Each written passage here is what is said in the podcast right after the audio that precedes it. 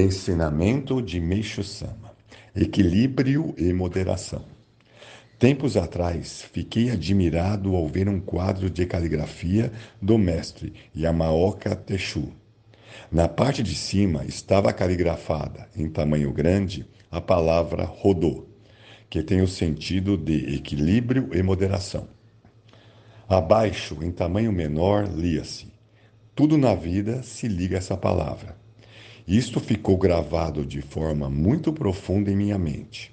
Desde então, ao longo dos anos, em diversas ocasiões, sempre me lembro dessa caligrafia, o que me tem sido de grande valia.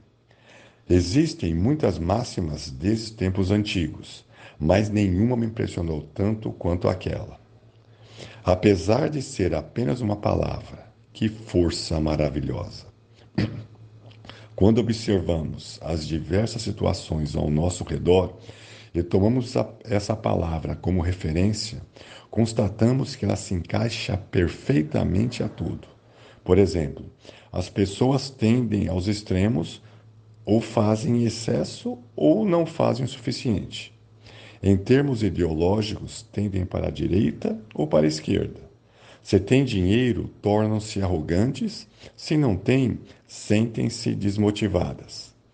Em muitos casos, parece que esta falta de equilíbrio é a causa do fracasso. A famosa advertência contida nos Anacletos de Confúcio, busque o caminho do meio, e também as antigas expressões, seja moderado, o equilíbrio é sempre bom, respeite o limite são exemplos de que estamos falando. Em outras palavras, significa não exceder os limites das possibilidades. Explicando do ponto de vista nossa religião, quando se cruza o vertical e o horizontal, Sojo e Daijo, no ponto de interseção, ocorre a atuação do isonome. Em suma, isso também tem o sentido de rodô.